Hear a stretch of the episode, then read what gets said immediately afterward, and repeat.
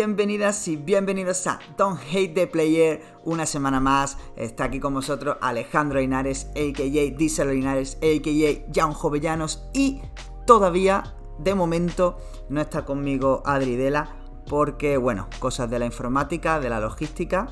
Eh, no sabemos si se unirá en un rato o no, pero bueno, eh, lo dejamos, dejamos ahí la puerta abierta a una futura incorporación. Pero por suerte, por suerte, hoy no veníamos solos, así que hemos empezado el programa con eh, nuestro invitado de hoy. Eh, viene de Vitoria, DJ Neat, a.k.a. Tito Nidi. ¿Qué tal? ¿Cómo estás? Eh, ¿Qué pasa, Internet? ¿Cómo estáis? Muy bien, pues encantado de estar en el, en el podcast de Don Hate the Player porque te lo comenté por privado. Os descubrí hace unos meses y, creo que me pega una retaila de, de escucha de podcast, de de vuestro canal que, bueno, que estoy encantado, así que encantado de estar aquí. Nada, nada, nosotros también encantados de que estés aquí porque bueno, al final todo surgió ahí de esa, esa conexión en aquel debate que hicimos con, con Sito, Sharao Pasito. Y es verdad que te venimos escuchando eso, pues los mixes, estas ficciones sonoras, que ahora, bueno, pues cuéntanos un poquito que porque qué haces tú, ¿no? Porque tienes un podcast, pero bueno, ¿a qué, te dedicas? ¿Cómo lo, ¿Cómo lo enfocas y eso? Y ya cuentas tú también un poquito esto de esto que son esto de las ficciones sonoras que, dijiste cuando te escuché por primera vez. Bueno, pues básicamente, a ver, yo vengo del mundo del game, de echar básicamente hip hop toda mi vida, desde, pues desde hace más de 20 años, ¿no? Yo ya tengo, tengo una edad. Y, bueno, pues la, la verdad que que hice radio en una época de mi vida bastante. Pues, estuvimos en un programa que se llama el The Freak Show. Estuve como 9, 10 años en, en ello. Y lo dejé porque me quemé un poco por el asunto. Seguía mi trabajo de DJ, dedicado exclusivamente a eso. Y en 2020, con esto que no sé si te enteraste, que hubo una cuarentena. Sí, algo, algo de eso, sí, sí, sí. Has, oído, ¿no? Sí, sí. Bueno, a raíz de eso, pues aburrido en casa, empecé a retomar un poco ese formato que hacía en radio. Solo que ahí, pues me, me, solté un poco más, empecé a meterle siempre un poquito más de toque de humor. Y hacía mis mixes. Básicamente es un podcast que se llama DJ Neat Podcast, si lo queréis buscar por ahí. Y lo que hago es mezclar temas, sobre todo música norteamericana. Y eh, bueno, pues eh, presentándolo un poco, dándole un toque de humor. Y un día pues decidí pues, hacer ficciones sonoras, que están ahora tan de moda en la radio. Aplicada como si fuese una sesión, pero como con un hilo de historia, siempre con mucho choteo, con mucho cachondeo. Y que bueno, parece que, que al final entre los mixes normales y los capítulos que son una mixtoria, como, como les llamo yo, pues parece que, están teniendo repercusión, éxito y tal. Y bueno, pues ahí estamos, ahí colgando podcast cada 15 días aproximadamente y disfrutando un montón haciéndolos. Qué guay, tío. A mí una de las cosas que, me gusta, de aparte de los mixes, ¿no? Que la música, la, selección está, está guapa. Y es una cosa que cuando Adri y yo empezamos con, con Don Hate the Player, lo teníamos como súper claro y muy, y muy enfocado y que, que tú también compartes esa filosofía, es que aparte de querer ser riguroso, de querer ser serio, ¿no? De que los podcasts tengan un contenido, siempre tener ese toque gamberro, ese toque de humor que es muy hip hop, pues ¿sabes? Que está muy guay porque es muy hip hop, sin... es ser, como decía el Dailos la semana pasada, que es ser gracioso pero sin ser chistoso. O sea, no eres un meme, sino que eres eso, gamberro, fresco, tal. Entonces es una cosa que a mí me flipa mucho porque está muy guay, la verdad. Sí, aparte que es un... Es, algo que ha asistido en otros países, las radios, que hay DJs prácticamente 24 horas, eh, la línea general que se tiene es de estar... ¿no? O sea, decir, independientemente de que la música te lo tomes en serio o crees un contenido de calidad. No está reñido con con hacer un poco el payaso que, bueno, pues está bien. Y si aparte de escuchar música te echas cuatro risas, pues mejor. claro, total, desde luego, tío. Una cosa importante, eh, porque claro, aquí, bueno, vamos a romper un poco el récord, como solemos hacer habitualmente. Pero este domingo, domingo 5 de febrero, día en el que se está publicando este podcast, que no grabando, es mi cumpleaños. es mi cumpleaños, o sea, ahora mismo estoy cumpliendo años en el futuro, ¿vale? Cuando vosotros lo escuchéis ya será mi cumpleaños, pero todavía no lo es mientras lo estoy grabando. Y ha salido una playlist que es una playlist que he hecho colaborativa, rollo, con, con gente a la que le he preguntado, oye, ¿qué canción te recuerda a mí? Y he metido 29 canciones, ¿no? Por 29 años, que está en nuestro Spotify de Don Hate the Player, para quien quiera escuchársela y demás. Iremos publicando playlists todas las semanas prácticamente, así que aprovecho un poquito eh, mi ración de ego y el comentario que es mi cumple para avisaros de que tenemos esas playlists por ahí también para que os las escuchéis y que vendrá gente invitada. Ya te tiro el, te lanzo el guante que alguna playlist seleccionada por DJ Nea tiene que haber. De hecho, eh, yo el problema que tengo es que uso más Tidal que, Spotify. Y de listas es un poco distinto. Y yo encantado que te hago ahí una sección de, los temas de lo que voy escuchando ahora en mi, en mi playlist. Te lo, te lo paso ahí, encantado. Claro, claro. Ya, ya haremos ahí una, no sé si un temático o una selección. No sé, ya, ya veremos, ya investigaremos. Pero bueno, vamos a. Lo que queráis. Lo que, lo que ahora estaría muy feo es que el DJ NEA del pasado no te felicitase el cumpleaños del futuro. Felicidades. Gracias. Día 5, ¿no? Eso es. 29 años, joder, ya los pillaría yo. bueno, eso, el, el DJ NEA del pasado los pilló. ah, sí. ah, también es cierto, sí, sí. Pues. vamos a ver ya cositas que, que, comentar, ¿no? Porque bueno, este mes. Eh, ha sido un mes de enero fuertecito a nivel de, de estrenos y eso. Sobre todo eh, nosotros hemos traído aquí dos estrenos, que bueno, aparte de Fase DNB y de quién es el Guille, se ha estrenado el disco de Dano, tío. Eh, ojito, que ha sido. Eh, es casi como un acontecimiento. Que Dano saque disco se ha convertido así como en algo. En un acontecimiento dentro de lo que es el, rap game de España. Pues sí, pero está guay, ¿no? No sé. Sí, sí, sí. Yo también creo que, que Dano lleva la filosofía esa de de super rapera, super hip hop y más concretamente un poco enfocado a los 90. Y lo raro en los 90 es que un artista te sacase disco cada seis meses, un año, ¿no? Entonces se tomaban su tiempo. Creo que es un trabajo que también poner de acuerdo a toda esa peña, la producción del disco, el arte, cómo trabaja, pues me parece que vamos, que tiene que tardar tres añitos en hacerlo, que no es nada disparatado, ¿no? Y está guay, a mí me ha gustado, la verdad. Sí, sí, de hecho yo eh, creo que es una impopular opinión de estas que se suelen decir, pero a mí me gusta muchísimo, o sea, no, no más, muchísimo más que Ismo, ¿eh? Abro paraguas porque yo sé que desde aquí va a empezar ya la gente a... Pero a mí me pues flipa muchísimo más que Ismo, ¿eh? También te digo que llevamos escuchándolo mm, una semana aprox, ¿no? Pero yo es que, por ejemplo, cuando escuché Ismo siendo un disco que, oye, que está guay y que sobre todo a posteriori le reconozco, y ya creo que lo he comentado aquí alguna vez, que fue el, disco que cambió un poco el, tono en la escena española, ¿no? De esa escena del trap que de repente viró otra vez al boom bap. Pero a mí como disco de yo, de escuchármelo y de gustarme, este me gusta mucho más. No sé a ti qué te parece. Pues yo creo que voy a compartir tu opinión también, ¿eh? O sea, de hecho, Itzmo en su momento lo, escuché, dije, mira, qué disco más chulo, tío, tal. Eh, mm, no le volví a escuchar, pasó mucho tiempo hasta que le pegué la segunda o tercera escucha y dije, bueno, pues nada, la verdad que está muy bien hecho y tal. Luego lo vi en directo, entonces, pues bueno, ya como que. Y luego me lo he ido escuchando, pues eso, puntualmente. Ahora, justo antes de que saliese el disco, este último de Dano, me lo volví a escuchar y, ah, pues es un disco. Pero a mí, personalmente, también me gusta este porque yo creo que ahora está en el momento en el que se puede permitir abrir mucho más colaboraciones. Joder, ha puesto al Duki a cantar en Bumba, pues un detalle, ¿no? Sí, sí. Y, a mí personalmente me gusta ese concepto de mixtape antigua, ¿no? Está todo mezclado por, por DJ Sweat, que le mando un, saludo y un abrazo desde aquí. Y, y, es una chulada como han hecho ese concepto, ¿no? De como un DJ mezclando los temas, eh, los skits, ¿no? Como se hacían las mixtapes antiguamente. Y, joder, mola un montón. O sea, a mí eso me ha ganado, me ha ganado. Me parece que es un detallito de buen gusto por parte de Dano de la hostia.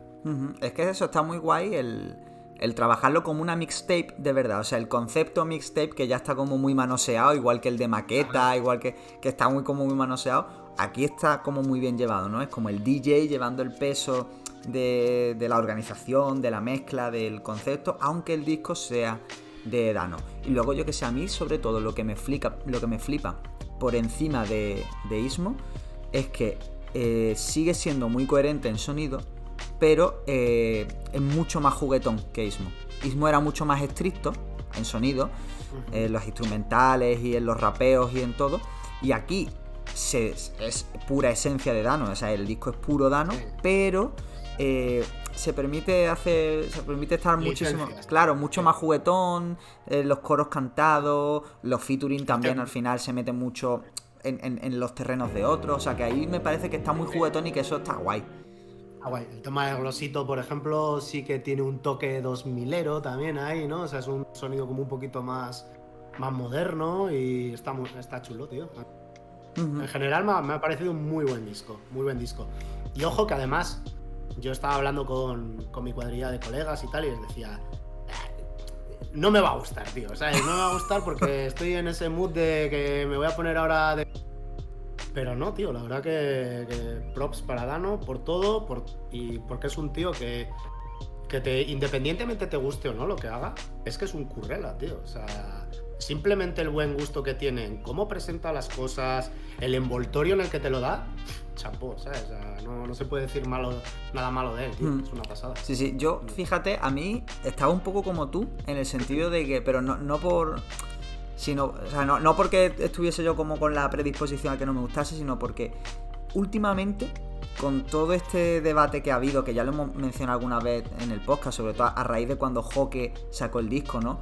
Todo esto de las barras, el sacar un disco y que a los dos días sea disco del año, que también pasó, por ejemplo, con el Shockwave de Helio. O sea, como que e, esa, esa, esa psicosis que se origina y que encima además Fly As Music, el EP que sacó con Gese, está mm, correcto, pero se nota obviamente pero es lo que claro eh, exacto que era un EP hecho en un fin de semana y sobre todo a nivel instrumental da, da el da la talla pero a nivel lírico que, que Dano siempre se cuida mucho de que, de que se quede bien trabajadas las letras abusaba mucho de lo que, lo que es la, la, típica barra de comparación. Yo X como X, yo X como X, o yo más que X, o yo hago esto, coma X. Mm. Que, que claro, eh, bien usado, es un pedazo de recurso que está súper guapo. De hecho, tiene una barra que me flipa. La industria es como hooligans, todos quieren pegarse. O sea que me parece maravillosa.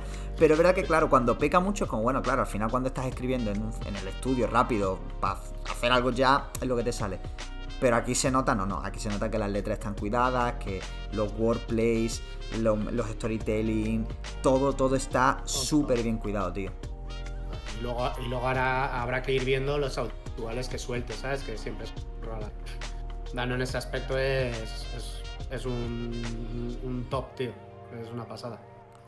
Y, yo creo que iba un poco con el cuchillo en la boca con el disco de, de Dano, porque me pasó eso mismo con, con el EP este que sacaron. Que dije, tío, pues tampoco me parece que sea, o sea, instrumentalmente lo que dices tú, me parece guay, te has juntado con. En ese, en ese disco salía el, el Lergo también, ¿no? Sí. en, en, ese, single.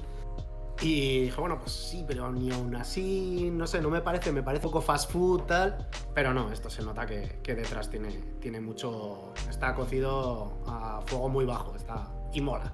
Mola por lo que te digo, porque nos hemos acostumbrado para mal a, a demasiada música en muy poco tiempo. Y joder, que de repente salgan trabajitos así más currados, que incluso tengan concepto, ¿no? O sea, pues mola, la verdad que está, está guay. Sí, sí, sí, tío. Eh, ya te digo, yo es una cosa que, me ha sorprendido, para bien, ¿no? Eh, eh, cuando no debería haberme sorprendido, porque bueno, tú al final sabemos que Dano lo hace guay, pero oye, siempre, siempre es bueno que, sorprenda y sobre todo eso, a mí me gusta que, que, tío, que es un acontecimiento que cuando salió Ismo, el disco yo creo que a pesar de ser el game changer de, en España, pasó un poco desapercibido en el sentido de que, bueno, de que no se generaba tanta, tanto debate, tanta, tanto revuelo y yo creo que no es porque el disco no lo tuviese en su momento, sino porque yo creo que la escena también está creciendo. Lo que, que, en estos años, de, de 2019 a 2023, la industria ha crecido mucho y eso es, y eso es buena señal. De hecho, eh, yo creo que los que están un poco en mi quinta, que ya estamos ahí 40, rondando, eh, nos da envidia que haya esta industria y que no la hubiesen pasado, ¿no? está, está, está pasando lo que siempre habíamos soñado tener, ¿sabes? Y eso a mí me alegra un montón, sobre todo por los jóvenes, ¿sabes? me parece que es la bomba y que, que es que encima se estén haciendo las cosas guays, que digas, hostia, es que ya no tengo que fijarme en Francia en Estados Unidos, sino que veo que aquí hay, hay cosas que están bien hechas, que se entiende el rollo y que, que lo comparto, ¿no? Dices, hostia, pues a mí eso me, me flipa bastante. Sí, sí. Y eh, tenemos por un lado, ¿no? Uno de los eventos de, del mes, que fue el disco de Dano, y otro, y, nos vamos un poco a la polémica del mes, ¿no? Un poquito. Dale a la salsa, Linares. Vamos. sí, sí, sí. Bueno, esto hay que, había que comentarlo. Había que comentarlo primero porque además lo dijimos, que teníamos una opinión, pero que íbamos a esperar a decirla en el podcast, porque si no, luego no nos escucha nadie. Y es. Ah, por esto, por esto no se conecta Adri, ¿no? No se quiere mojar. sí, sí, sí. seguramente, seguramente. Lo tiene ahí. Está, está ahí escondido. Pero, pero sí, bueno, vamos a hablar porque salió el nuevo single con videoclip de, de SFDK y KCO. Era mm, Señores en el Branch o algo así, ¿verdad? O me parece que sí. No sé, lo es una y ya me valió, sí. Claro.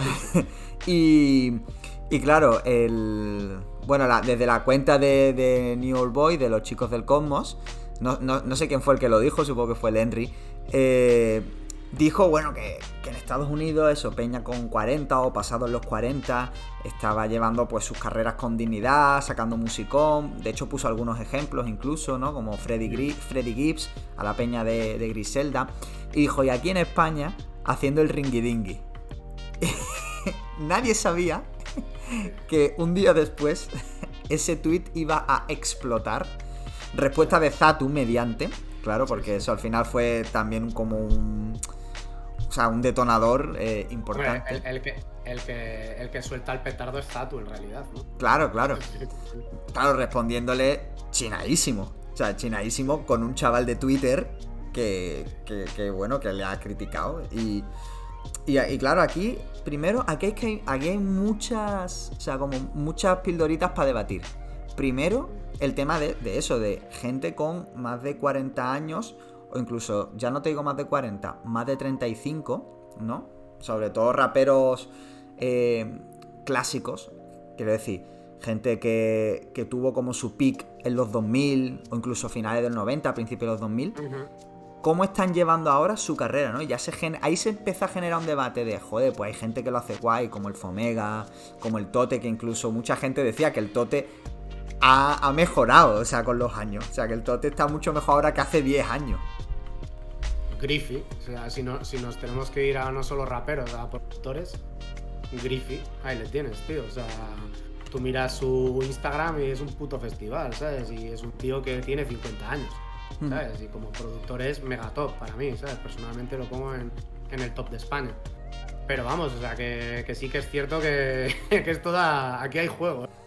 Claro, claro, aquí Ya, te puedes poner a desgranar a, toda la ristra de raperos que empezaron en los 90, 2000 y empiezas a decir, venga, quién ha envejecido bien, quién ha envejecido mal. Pues al final ahí ya, ahí ya hay muchísima tela para cortar. Pero claro, luego después viene, ¿no? El, otro debate, ¿no? Como un segundo debate en, no, mira, pero es que lo que han hecho Zatu, eh, KCO, eh, Violadores del Verso y toda esta gente fue al principio de cuando aquí no había nada y no había industria y tal, y que menos que tenerle un respeto y que menos tal, y, ahí se genera otro debate, ¿no? Es como, bueno... Es, claro, tío, es que eso es así. Es que este señor, claro, eh, es verdad que respeto para la, la industria que no había en ese momento, ok también es verdad que hicieron muchos de ellos hicieron un poquito de gatekeeping, ¿no? Que, hubo una, una, industria que podría haber seguido creciendo, pero que no creció todo lo que debía, ¿no? Hablamos de Gamberros Pro, hablamos de Ugly Works, Mancini Brothers, Madrid-Sevilla, todo ese pique. Y, que bueno, eso no te excusa que si que, dentro de 20 años haces un tema que, que ya no es que sea un bueno o malo, porque a mí la cuestión ya más que bueno o malo, no sé cómo lo ves tú, es que a mí me suena como ridículo a veces, ¿sabes? Como que ya es un poco meme, ¿sabes? Ya no, no lo veo serio a veces. No sé Pero... Sí, a ver, a, ver, a mí personalmente el tema no me gusta. No me gusta, digo, no me gustó el ringy dingy ni está este. No me molan. Molan nada, cero, cero. Están lejísimos de, de que tengan algo que ver con mis gustos personales. Pero también entiendo que eh, hay una parte de ellos que saben que hay un público al que sí le gusta este tipo de música. Tipo, eh, y ese público posiblemente sea gente que no escuche rap de manera habitual o que creció escuchando el rap español de los 90, que ya era una versión distorsionada de, del rap, ¿no? En, muchas, en muchos casos. Entonces, pues creo que, que al final también eh, Zatu y Casey o SFDK y Casey saben que ahí tienen un target de público, público que escucha de todo, ¿no? Esta gente que dice, no, escucho pues desde estopa hasta no sé qué tal, y que ahí sí que tienen un potencial escucha, ¿sabes? Entonces, pues bueno, lo dirigen a ese tema. Y estoy seguro que no les. Ni he visto el vídeo, pero seguro que no tiene números para ser. No, a ver, seguramente. Seguramente, no. Claro. No, por eso. Entonces, pues bueno, quieras o no, a ellos les ha funcionado.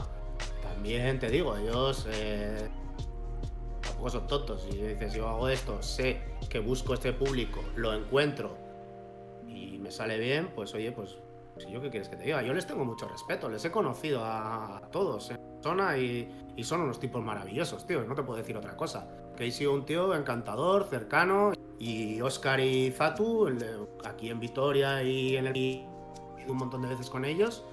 De hecho, mi colega Canin traía a Oscar a pinchar varias veces y hemos compartido cabina. Y, y la verdad que tíos muy majos. Y son OGs, nos guste o no. El tema es pues que, realmente también, o sea, la, música que se hacía, el, es, que estaba muy distorsionada. Y había una manera de hacer la música, cual no era la, la, que la que tuvo que ser, ¿no?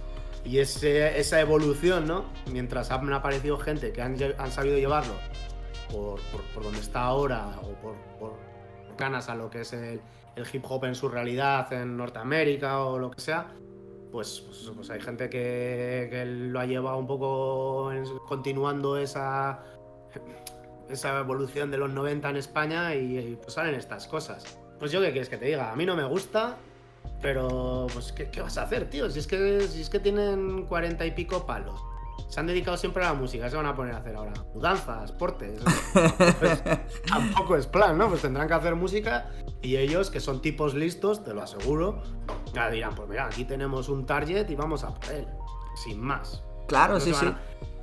Lo, ridículo, lo ridículo sería que se pusiesen a hacer trap, sabiendo ellos, trap o, drill, por ejemplo, por decir algo más cercano, sabiendo que, que no están súper fuera de ese movimiento y que no, no pillan nada.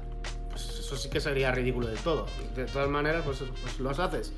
Pues estoy seguro que, a nosotros como, como gente activa dentro de este género, pues no nos gusta el rollo. Pero estoy seguro que hay un montón de gente, oyentes que, lo que te digo, el típico que dice escucho de todo, claro. que en su playlist lleva el Ring Dingy y este último también. Sí, no, y, y, es más, es más te lo confirmo.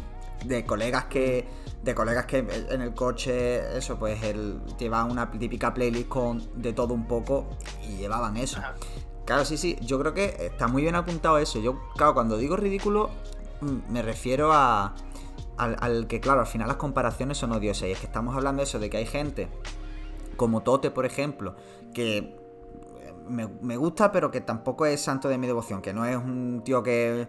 No, no está en mi top 10, ¿sabes? Que yo diga, guau, este tío me flipa pero que sí que ves que un tío que viene de esa misma escuela, pero que ha sabido eh, cazar por donde iba un poco la, cosa, no las tendencias, ¿no? Porque él tampoco es que esté en lo más eh, puntero de las tendencias, pero sí que como eh, homologarse, ¿no? A, lo que es el estilo o a, lo que se a lo que se inspira en Estados Unidos, ¿no? Porque es verdad que es lo que tú decías, al final los 90, tío, aquí en España lo que llega es, una cultura medio que, como que se medio quiere renegar de, lo de Estados Unidos en muchos casos. Sí, era muy, muy raro. Sí, sí, mucha gente que quería renegar de, lo, de Estados Unidos. Vamos, yo, en los 90 no, estuve, ¿no? Yo empecé a mediados de los 2000 a escuchar, pero que cuando, claro, cuando sí, todo lo que venía ahí, incluso en mitad de los 2000 igual. Eso, mucha gente como que eso, quería renegar de, de, lo de Estados Unidos y como que lo que se estaba haciendo aquí era una isla. En España lo que se estaba haciendo era, era una isla comparado con lo que se estaba haciendo en Francia, incluso en Latinoamérica.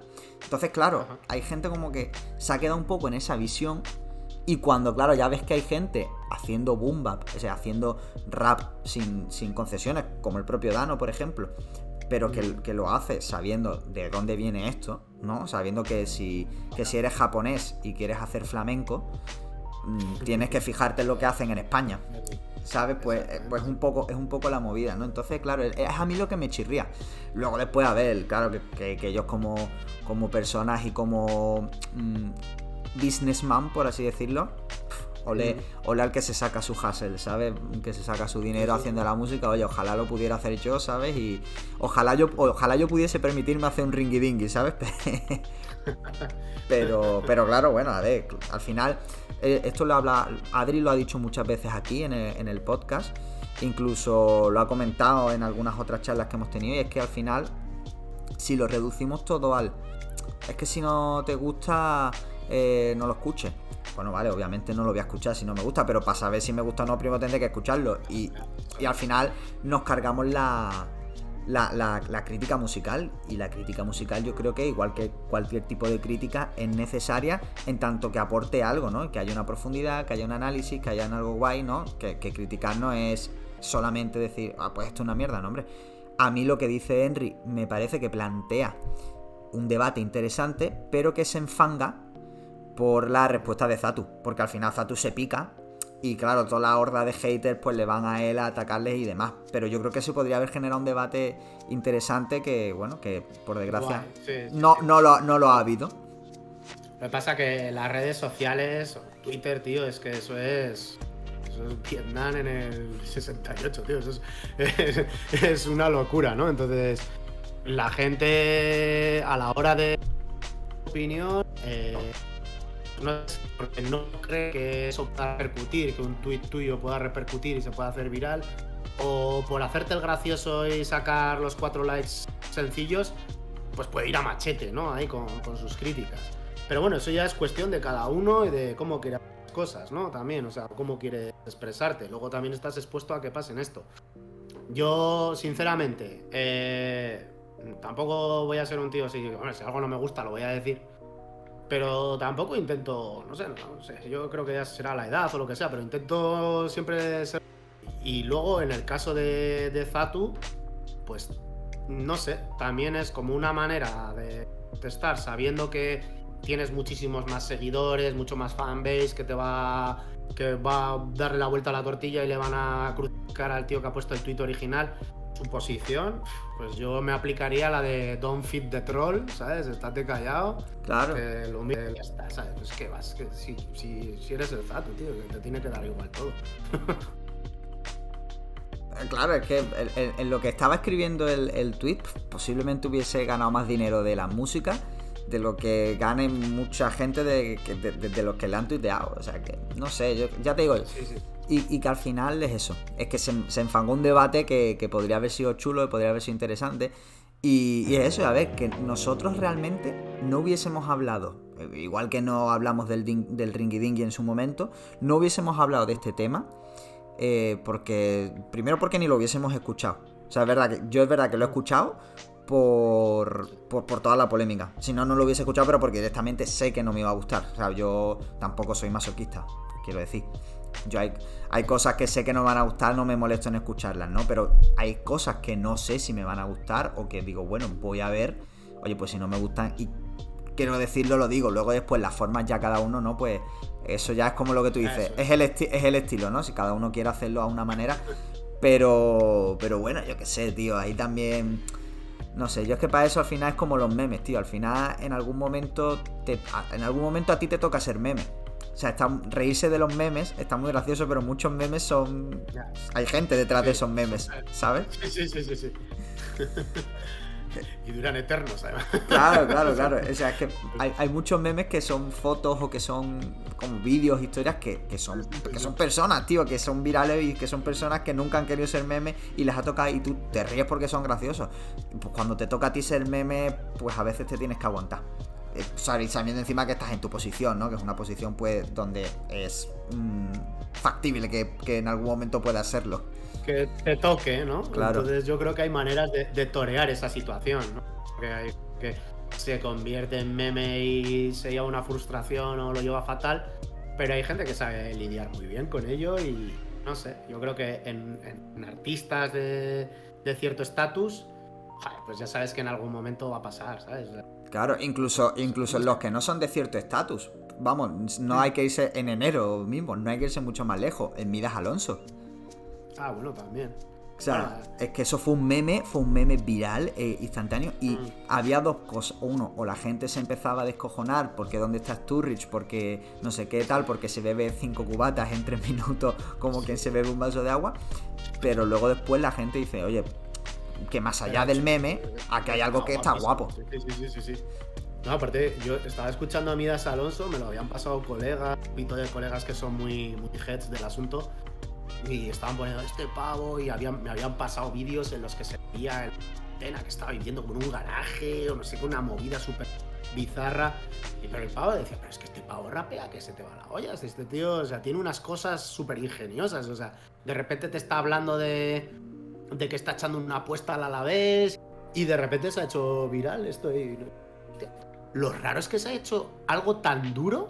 Exacto. Tan hardcore que se ha hecho viral. ¿no? Es decir, porque no es un producto. Joder, lo, normal es que un viral se haga, pues el de. que es un chaval jovencillo que se graba su primer vídeo ahí. El meme un poco porque es muy gracioso el vídeo involuntariamente. O sea, pero... dilo, dilo otra vez porque se te acaba de cortar, tío, justo cuando lo has dicho y no me he enterado de. Ah, ah, pues eso que, te decía el, Izan 18, que final de mi City, que es un chavalillo, que es tendrá ni los 18 años. Que, se hizo viral con aquello de guantes negros. Ah, sí. pues se hizo súper viral y tal. Pero incluso ese chaval, sabiendo que es un poco meme, lo ha sabido torear bien, ¿sabes? Que ya la gente, los chavales jóvenes. Claro, es que al final tienes que tienes que tú también saber torear el meme. Y el meme te puede venir muy bien o te puede destrozar. Es que eso lo, lo, bueno y lo malo que tiene la viralidad y las redes sociales al final un poco es eso. Y que cuando tú estás en una posición de, influencia, ¿no? Como el caso, por ejemplo, de, Zatu, ¿no? Eh, tú al final, a ti la viralidad te. O sea, te importa menos porque, bueno, no la necesitas tanto como la puede necesitar eso, pues el, el este o, o Midas Alonso, que sí que les ha supuesto un salto importante, pero claro, que es lo que dice, un día te levantas con los cables cruzados y dices, hostia, ves el tweet de este y dices, yo es que me cago en la... Y le responde y, ahí al final, claro, ya eres el meme, pero claro, ya es un meme que se tuerce un poco. Entonces, bueno, son bueno, las cosas que pasan, las cosas que pasan con las redes sociales. Yo creo que también se magnifica mucho, ¿no? sí, sí, sí, por supuesto. Sí, sí, sí. No es una cosa que creo que, que a Zatu le haya quitado el sueño, ni mucho menos y sin más, ¿no? Yo creo que al final también en, redes sociales se ve así como pum pum y de repente ves que empiezan a subir los, los comentarios, la tendencia de ese tweet, pero que yo no le daría más importancia a la que realmente tiene, ¿no? Salvando un poco que, que, oye, mira, me quedo con lo bueno, que al final el debatir de alguna manera siempre saca conocimiento y... ¿no? O sea, y pues bueno, pues, pues mira, oye, también ha salido la cuestión, ahí de eso se ha debatido mucho sobre gente de cierta edad que lleva su carrera por ole tú o, por cómo deberían evolucionar estos que están ahora criticando que tienen 25, a ver cuando tengan 40 años. ¿Qué, pasa con, con, su asunto, no? ¿Sabes? Pues está bien, ¿no? Se han generado debates guays y pues todo lo que sea generar debate y eso, si se puede sacar lo positivo, me quedo con eso. Sí, sí, por supuesto, al final siempre un debate bien llevado siempre genera un contenido chulo, interesante por lo menos, que, te da que te puede dar vuelta, por eso por eso lo comentamos, o sea, si fuese un si no hubiese debate ni lo comentaríamos porque porque la, gracia es eso, es, sí, es mojarnos, es decir, oye, ¿qué opinamos? Oye, pues yo creo que aquí bien, que aquí mal. Pero además, más allá de eso, es, eso, es decir, oye, tío, pues yo creo que la carrera de, ¿qué te digo yo? De Jaco Muñoz, que es mi artista de cabecera, pues oye, sigue, sigue vigente. Que gente eso como el Fomega o que gente como, bueno, como eso, que hablamos del Tote, que está mejor ahora que hace 10, 15 años y gente pues que no la ha llevado tan bien, mm, ya, sea en lo musical, ya sea en lo personal. Está guay porque también te hace rebuscar un poquito, no sé, yo, yo de repente me he puesto discos que hacía tiempo que no escuchaba por decir, bueno, ¿cómo han envejecido? Y, está curioso, está curioso. Ya, mira, eso, yo eso es un ejercicio que suelo hacer, me esfuerzo a hacer de vez en cuando. voy a pillar de los CDs que tengo por aquí de 2002 y me los voy a escuchar a ver qué, algunas veces dices, hostia, pues esto no ha envejecido nada bien. O sin embargo te pegas unas sorpresas que dices, hostia, esto, tío, para ser hecho en España y tal. Me pasó con, con el primero de Flavio, por ejemplo, que lo estuve escuchando. pero está muy guay y tal. O lo que hacía la peña del Seriser en Galicia, el Slowly, toda esa Sí, sí, sí. Me han parecido muy peña que ha sido siempre como muy valorada. Decir, joder, estas producciones, mismamente hablando de producciones o lo que sea, hostia, están entonces se salía de la norma de, todo. O te escuchas el Quimera a día de hoy de solo los solo y es una volada. Claro, bueno, o sea, de solo los solo, da igual, da igual cuál te escuches, que, te, que te caes para atrás porque yo creo que hoy en día todavía nadie sería capaz de sacar ese disco. O sea, por ejemplo, todo el mundo lo sabe, que yo creo que puede ser el disco como más mainstream de ellos, ¿no? Que puede combinar la virtuosidad y lo mainstream, Hoy en día es que es muy complicado decir, no por calidad, ¿no? Porque hay gente que puede tener calidad, sino por el, mindset o, el imaginario o, la lo que sea, el algo que tenía solo lo solo, no lo tiene todavía nadie a día de hoy, ¿eh? Para mí es mi grupo, mi grupo favorito de, Yo lo he dicho ya un montón de veces. Lo que supuso, tío, lo que lo que me flipé yo con ese grupo no, no está escrito. Tío, y, Chacho Brodas, tío. Y Chacho Brodas. Chacho Brodas también, pero tengo esa época de solo los solo guardado con mucho cariño, tío. Y en especial Quimera porque el retorno al principio seguía teniendo ese rap un poco, entre comillas, y que no se entienda mal, estándar, ¿no? Que el tono original era que mezclaban flamenco en ese disco, ¿no? Y tal pero de repente salió Quimera y yo me iba, bueno, pues vamos a ir un poquito de flamenquito, vamos a ver, hostia, y de repente, pues una follada de mente espectacular con ese sonido que, es que a día de hoy yo es que, pues eso, es que es el sonido que solo hace Griffy, no es un sonido que ni de, que estoy intentando hacerlo de Nueva York, ni Detroit, ni, no, no, eso es de Griffy. Y eso es increíble, que, alguien tenga su propio estilo. Claro, claro día de hoy me parece increíble. O sea, no, no, es que lo de Griffith es una locura. Vamos, yo te digo Chacho Bordas porque a mí, o sea, yo solo lo solo, cuando yo empecé a escuchar rap, ya habían sacado los tres discos, es decir, yo los escuché a disco sacado. Pero claro, yo Chacho, Chacho Brodas sí lo escuché cuando salió. Y a mí, o sea, y, yo esperaba ese disco diciendo, bueno, vamos a ver la continuación, ¿no? La secuela espiritual de Solo lo Solo. Y dije, ¿perdona? ¿Qué? ¿Esto qué es? el, primero de, de, los chachos también fue una volada de mente bastante importante. Tenía un tema con el Aquil también, que era increíble. Y luego otro, el de que hablaba de cuarentonas. El de con Gordo Master, ese te iba a decir. ese era increíble, chaval. Sí, sí, sí, sí. Cuarentona, mamá sexy. Sí, sí, sí. Eso era buenísimo, tío. Es que era buenísimo, sí, sí, pero, por eso, tío, volvemos, es que me gusta porque estamos volviendo a entrar a lo mismo, ¿no? Porque tiene ese toque eh, gracioso, gamberro, socarrón, ¿no? Y, las propias producciones como que refuerzan eso, ese, esas producciones, eso, gamberra, de, de, reírse. Pero, pero es serio, tío. O sea, te estás descojonando, pero a veces diciendo, tío, es que está guapo, es que está bien hecho, es que es una brutalidad, tío. Sí, sí, sí, sí. Pues mira, me lo voy a poner en la lista ahora mismo para escuchármelo mañana. El, primero de los chachos Sí, sí, sí, yo, yo también, ¿eh? Yo lo, voy a, lo voy a hacer también porque ya, ya que me ha entrado. ¿Ya de tu cumpleaños hoy? Sí. hoy, después del podcast, gente, después del podcast, cuando termine, disquito de Chacho Brodas.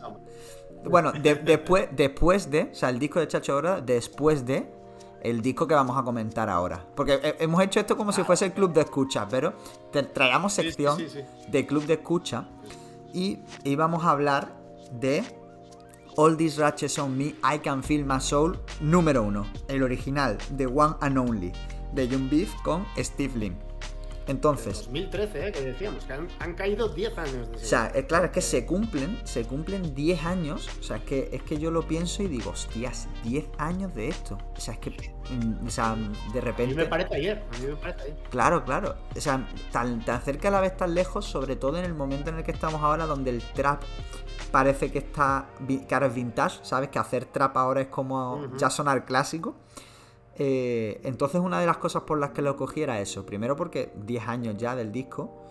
Porque para mí, eh, yo creo que la gente, por lo que he estado leyendo, ¿no? Y cuando suelo ver eh, ratings y demás, no, es el, no les parece el mejor. Para mí es el mejor de la, de la saga y en general de John Beef. Lo pondría ahí con Free Molly. Pero como disco para mí es el mejor. Estoy en desacuerdo. sí, sí, yo, me lo imaginaba porque mucha gente, sé que mucha gente está en desacuerdo, pero yo lo, y, voy a decir, lo elegí porque a mí me, me flipa eh, no solo el sonido, porque el sonido al final en Free Molly te encuentras un sonido similar, incluso en, el segundo de Oldie Ratches encuentras también un sonido similar. Si nos vamos más adelante en el 4, casi que también, o sea, es, trap mm. sin concesiones. Pero aquí tiene un, toque de amateur todavía, estaba en ese medio camino todavía entre lo amateur y lo pro. Y, y una cosa que a mí me flipa que se, que se perdió un poco y que hay gente que todavía lo hace, ¿no? Y que, que a mí, eh, no sé, es como que me toca mucho, que es el, el Vaporwave y ese, esa nostalgia de principio de los 2000, esa, la nostalgia de la generación Pokémon que yo llamo, ¿sabes? De eso, de ese John Link, de, de cuando sale John Link, de toda esa ese rollo anime, ese rollo eh, videojuegos de finales de los 90, de, fondos pre-renderizados. O sea, yo es que me, imagino eso, tío. Escuchando esa música me imagino eso y es algo que a mí me flipa. Porque me flipa rollo eso, Final Fantasy VII de repente o Final Fantasy VIII y, me retrotrae un montón a eso. Entonces, una de las cosas que me, por las que me flipa este disco, más allá de, de lo que es la música en sí. No sé tú cómo ves eso y dime cuál es para ti el mejor suyo. A ver, yo eh, lo primero que te digo, a mí el de John Beef, el que, el que más me gusta es el segundo de All These Ratchets. Para mí el segundo es como... Aquí sí que, aquí sí que le ha hecho... Aquí lo ha puesto redondo. Precisamente por lo que comentabas tú, porque en este disco se notan que hay cosas que son muy amateurs. Y cosas que en su momento... A ver, este disco es... que conste que, que me gusta el disco, ¿eh? Y, que fue un disco rompedor porque fue uno de los primeros mm, puñetazos en la mesa antes de 2014. Se volvió local. Sí, con todo esto de los singles semanales y demás. Eso es. Entonces, con el, para hacer esa transición, ¿no? O sea, y, creo que, que veníamos, los que ya tenemos una edad, de cosas muy bien hechas y de fomentar siempre y de dar mucho valor a lo que estaba bien hecho y sin embargo, esto era muy punk. Era, venga, lo loco y tal. Pero, hay que decir que tú escuchas ahora las producciones de. de que a mí me recuerda un poco a, Harry Fraud. Pues es. Eh, que son, son auténticas barbaridades. Hay algunas producciones que están muy, muy chulas, muy, muy chulas. Que las he escuchado yo esta semana y he dicho, hostia, es que esto está guapo, tío. los estaba escuchando ahora y joder, es que hay tres o cuatro instrumentales a día de hoy que... Y luego aparte de ese disco es que tiene un... Tiene un, no un hit. Yo considero que tiene, y esto igual es como muy magnífico y tal, pero yo lo, he hablado así incluso con, gente de, Pero para mí la intro del trabajo es un himno generacional, tío. Sí, sí, tal es, El, el, himno generacional de precisamente de esta generación, de los, que, de los chavalillos que han en el 2000, 1990 y largos. O sea, yo creo que es un himno generacional para toda esa película. Porque 2013 también, si te pones a analizar el contexto social, es el año en el que la crisis revienta en España. En otros sitios había pasado en el 2008, 2009. 2013 todo está hecho una puta mierda en España, la situación está... Y, y, y John Beef, de repente, yo creo que involuntariamente se convierte en la voz de los niños de la crisis también, ¿no? Y está, no sé, a mí me parece que si le pones en contexto, todavía eso le hace más grande. Sí, a, sí. A ese tema en concreto, ¿eh? Y luego al disco. Sí, es que yo iba a decir, vamos, mm, no quiero decir mucho más porque justo lo has, lo has expresado, vamos, genial. Pero es que la intro, es decir, además es que es la intro, tío, es que tú empiezas el disco y ¡pum! ¿Sabes? Pues no, no es que te venga a mitad del disco, al fin, no, no, no. El primero es como, toma, en tu cara. Si no te gusta el resto, pero esto te lo comes. es brutal. Yo, recuerdo, tío. Claro, yo, yo, recuerdo, tío, jugando al FIFA, tío. Yo me traía a mis colegas que no, que no escuchaban en esa época, tú imagínate, no escuchaban rap prácticamente. ¿Qué te voy a decir de, de, de estas nuevas tendencias y gente tan underground? Y yo siempre les ponía cosas, tío. Les ponía a Dani Gómez, les ponía corredores, les ponía. Les daba un poquito de. Y les puse John Beef y puse la intro de John Beef y, y parar, tuvieron que parar, tío, porque se quedaron todo locos. Como cuando dice lo de me puso las tijeras en el cuello. Eh, es que encima empieza, ¿eh? me puso las tijeras en el cuello, loco, no llevo ni, ni tres orillos. No ve este. Y, y, la, y claro, te, le volaban la cabeza de esa manera que, era como, hostia, tal, no sé qué. Y es que brutal, es que brutal. Y luego los samples, tío. Los samples de, Steve Link. Que eso es algo que en el trap no se han prodigado mucho. Mm. En el tema del sampling. ¿no? Porque parece que está muy, reservado al boom bap, pero ojito. Sí, sí. Lo que te digo, a mí, a mí ese, ese disco tiene, tiene producciones que me recuerdan a. Bueno, siempre lo he dicho. A Harry Fraud, al que produce a, a French Montana, a los Cowboys y toda esta peña. Y, joder, me, me recordaba mucho ese rollo. Y luego también veías decías, vale, este tío igual no sigue la... Pero a mí que siempre me ha gustado mucho el rap del sur, también de Estados Unidos, Houston, de repente tenía un tema ahí con, Screw and Chop, ¿no? ¿Sabes? Que dices, hostia, chaval, pero si este, este tío es relativamente joven y sabe de qué va el ¿sabes? En Screw and Chop, ¿no? O sea, como era una cosa como, ah, pues mira, ¿sabes? Esta peña también sabe de lo que hay, ¿no? O sea, o se está en otros rollos. Vamos, Lo que pasa es que, bueno, eh, así hecho, lo que decías tú muy bien al principio, que, que se nota que tiene ese punto amateur que es lo que para mí no hace el disco redondo. Claro, a mí es lo que le da el encanto, ¿no? O sea, es verdad que no le da el o sea, no es el pack completo, pero para mí es lo que le da el encanto. Y, bueno, a mí el tema, el de Le Escriban Chopper, el de Rapping to You con el mini, es uno de los temazos que más me flipa, porque yo es que también soy un enfermo del Escriban Chop. Yo me pongo mixes de Escriban Chop, de, de UGK y demás, porque me, flipa, a mí me flipa. Ese, la, la música en Escriban Chop es mi pasión. Y ese tema, ese tema me flipa, tío. Ese tema me flipa. Luego el del Moncho, que a la gente. Yo sé que el Moncho es muy duro de entrar. Que, o sea, que, es un rapeo mm, duro y que cuesta. Pero a mí es que me flipa, tío. Me flipa por, porque eso, porque tiene ese toque, tiene ese, ese carisma, tío. La outro, ¿no? El tema, el tema, el último tema también, que tenía como un tema Sí, el de Crying for Pure Love. Sí, sí, eso es. Eso estaba guapo también.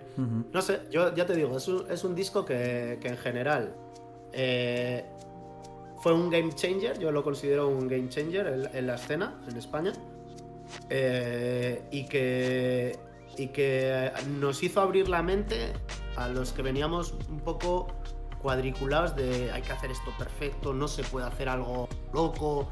Y ese disco era como, que es? Pues yo no. Te quedabas escuchándolo y decías, pues bien, está bien, me ha gustado, pero luego hay cosas que no entiendo por qué hacen esto, pudiendo hacerlo de otra manera y tal. Como que, que nos hizo abrir la mente mucho y que luego dio el paso a una nueva generación. Pues eso, que a raíz de luego lo que fue y todo eso, directamente trajeron el trap no solo a España, español, porque eso es así. El trap en español, yo creo que lo inventó. Sí. Sí, sí, sí. ni nada.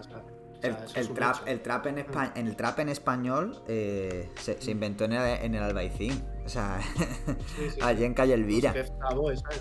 Sí, sí, sí, es una, es una locura. Vamos, porque de hecho los argentinos, mucha gente de Argentina eh, habla de, de Young Beef como eso, como una figura clave a nivel, a nivel musical la influencia, ¿no? Hablo de Duki, hablo de incluso de, de Woz, de gente que incluso está ya un poco más separada del trap, pero, pero que hablan de, de, de John Beef como una figura clave. Y, porque, y lo es porque, claro, es, o sea, es que como que es eso, generacional, es, generacional. Y, luego, mucha gente, concretamente en Argentina, eh, era muy fan de lo que se hacía en España, la movida del trap, eh, se volvieron muy fanáticos. Y yo me acuerdo de, no sé si fue la primera vez que vino el Duki a España, se estuvo haciendo como un recorrido por toda España saludando a, que para él a los OGs. tops, ¿no? Sí, sí, eso es, en plan de, tío, estoy en la posición de conocerte y, ¿sabes? Yo soy tu fan, ¿no? Entonces, me parecía como muy curioso. De hecho, lo hablamos al principio, es que este, que se ha metido en el tema de Dano, sí, porque sí, porque él quería. Claro, lo dice en el skit, de soy hecho. fanático, soy fanático tuyo, ¿no? sí, sí, sí, sí, sí, sí. Por eso es verdad que, que es un disco que más allá de eso, de, de sus virtudes y sus defectos, la clave es esa. Es que es un disco game changer, un disco con himnos generacionales, que, que, eso, y es que, y, repito otra vez lo de los samples en la producción, es decir, lo de Lana del Rey, porque a Lana del Rey se le había sampleado ya alguna que otra vez, pero, pero bueno, era un sample de rap, ¿no? Pero este sample que era trap, luego después el del sentido de la vida con muchos, no sé qué sample es, pero también es, otro sample brutal. La de Rapping to You, la que está en Escribo en Chopet, es también un sample de un, de un japonés, tío, que no recuerdo el nombre, pero que me flipa. ¿Sabes? Y, o sea, eso es algo que en el trap se veía muy poco, tío. Y que el tío este te haga unos samples queda, quedan naturales, quedan tal. Y luego beats que, no digo que son fáciles, pero que son sencillos. Es decir, que no son, son. Es trap, pero es un trap que tiene poco. que, que, no es tan barroco, ¿no? Como luego ya empezó a ser. Es que, es que, vamos a ver, es que era el inicio del trap, era el inicio del sonido. Era imposible hacer Claro, claro. No existía, ¿no? eran los cimientos. Entonces, pues bueno, pues a mí me parece que es como algo que, les honra mucho. Y ya te digo que luego eh, creo que, que un Beef, el de, Free Molly, mira, yo comparto un. Creo que lo pondría en mi, en, mi número uno, pero, pero cuando salió en la segunda parte, yo dije, ahora sí, ahora sí que lo ha. Porque la intro de la segunda parte también es como súper brutal, tal.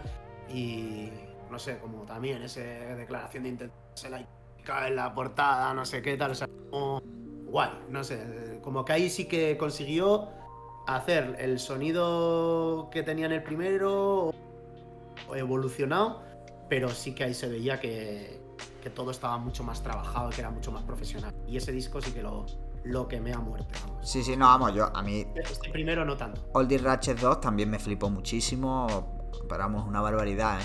tiene temas mm, brutales. Pero no sé, ya te digo, a mí también entra eso, el factor nostalgia, el factor de, eso, de ese, rollo más Vaporwave, ¿no? Menos trap duro y más Vaporwave Tristone, Sad Boy.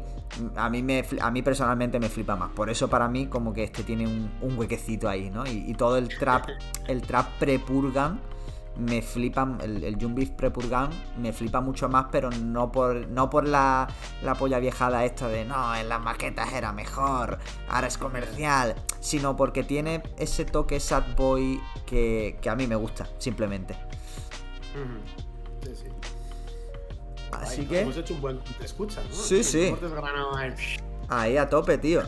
Ya Adri, que, como podéis ver no se ha podido conectar, porque bueno, la ley de Murphy es así, el ordenador todavía está actualizándose, pero ha, dejado eh, como, como, deberes para el próximo club de escucha eh, Forever My Lady de Jodeci, disco de RB de 1991, que bueno, pues ya cuando, cuando venga al club de escucha siguiente, pues nos dirá por qué lo ha elegido y, y ya él nos desgranará qué quiere decir.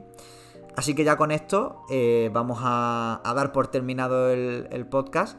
Muchísimas gracias, Tito Nidi, por venir. Nada, a ti y bueno, a vosotros por invitarme, porque oye, me... genial. Y espero que esto se repita en mi podcast o aquí en un tiempecito. Ha sido, ha sido un, verdadero placer. Pues nada, no, no, te tomamos la, la palabra y nosotros encantados siempre de hacer cositas. Ya vamos, a, vamos hablando por ahí. Así que nada, eh, de eso te repito, muchísimas gracias por venir. A todos los que nos escuchan, pues eh, escucharnos, aparte de a Don't Hate the Player, a eh, DJ Neat Podcast, que tiene mixes muy guapos, que además complementa muy bien, ¿no? Un ratito de chapa y luego después, pues un ratito de, música. Yo creo que es la combinación perfecta. Y bueno, nos vemos la semana que viene. Odia el juego, no odies al jugador. Bless. Bless.